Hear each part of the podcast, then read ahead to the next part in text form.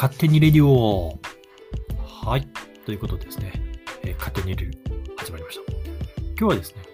えー、皆さん名前は知ってると思います。TM ネットワーク。まあ、よくあの、このボーイと比較されるこの TM ネットワークなんですけども、私もどちらかというと、当時の、そうですね、高校生の頃はですね、ボーイ派だったんですけども、まあ、実はあの年齢を重ねることによって、えー、つれてですね、非常に TM ネットワーク、まあ、最後 TMN になるわけですけども、非常に良さが出てきたなというところを皆さんにぜひ、えー、紹介できればと思います。で、この TM ネットワークなんですけども、歴史はまあ1984年にまあデビューをしました。まあ、そこからまあ鳴かず飛ばずの状態が3年間続きまして、1987年に、これもあの、ティームネットワークの名曲でのセルフコントロールという曲、まあ、非常にあのアップテンポで、えー、本当にクリアな音源なんですけども、非常にいいんですけど、これまたあまりヒット、もう今でしたらね、ちょっと時代が早すぎた。今で言葉で言う時代が早すぎてということで、あまりヒットせず。で、そこからですね、えー、ゲットワイルド。まあ、えー、確かシティハンターの主題でしたかね。に、で、えー、ヒット、メガトンヒットが出たというところで、まあ、このゲットワイルドのシティハンターもしかりなんですけども、まあ、結構あのアニメのタイプがあったということで、最近あの私、あの、あ先でますが、昨日ですね、あの、ガンダムミュージアムですかね、ガンダムファクトリーですか、横浜にある、行ってきましてですね、でそこであのバックミュージック、BGM でずっと流れてたのはですね、えー、Beyond the Time という曲がありまして、まあ、これあの、えー、当時、えー、ガンダムの逆襲の、まあ、ガンダムの、あの、ファーストガンダムが終わった後にですね、続きがありました。の、えー、逆襲のシャアというです、ね、シリーズがあって、そこの主題歌で、この Beyond the Time が流れてたんですけども、で、どうも歌ってる人違うよなと思って、河村隆一に似てるなと思ったら、そうだったんですね。知らなかったんですけども、2018年か19年にルナシーが、このテームネットワークの Beyond the Time をカバーしてたというですね、ちょっと衝撃、昨日受けたんですけども、まあそんなあのタイアップもしながらですね、えー、ティームネットワーク動いてたんですけども、まあ、このティームネットワーク、えー、まあ、そもそも3人で、えー、やってた、まあ、おそらくです、これあの日本で初のあのロックバンドからのですね、音楽ユニット、ユニット、バンドではないっていうところのこだわりが非常に、えー、強いチーム編成だったというところを聞いております。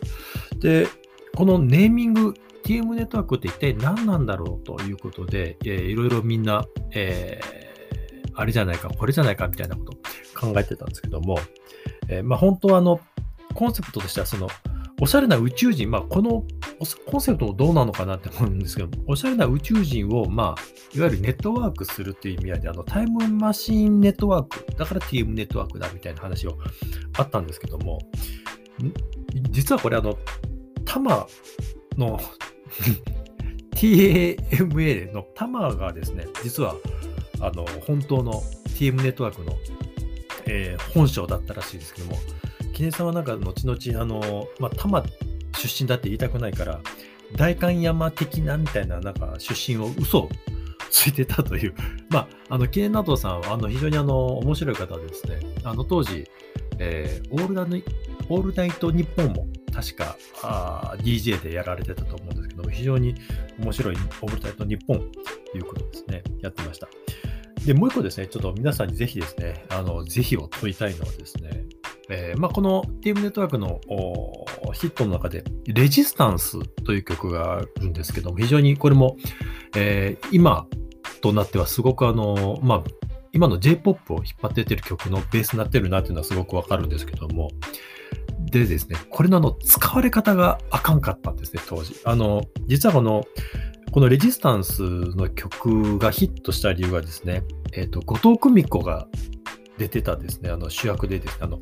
追加、通、通会ロックンロール通りという、まあ、ドラマが、確か TBS であったと思うんですけども、で、そこであの主題歌でと、まあ、この、ぜひ YouTube で見ていただきたいんですけども、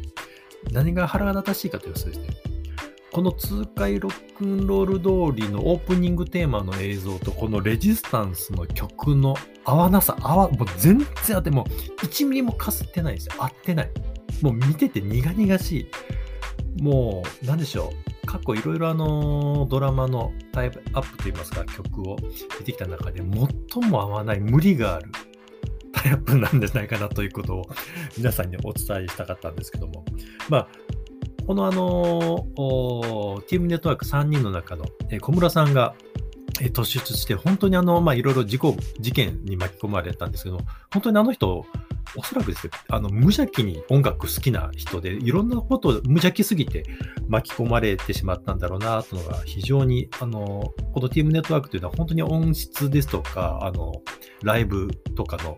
あの、エンターテインメントにすごく長けておりまして、そこにこだわってたのが、あの、小室さんであったと。いうことでですね、非常にもったいないな、もったいない終わり方したな、というのは非常に私自身感じました。ということでですね、えー、ぜひですね、この YouTube で、えー、痛快ロックンロール通り、レジスタンスをですね、検索してですね、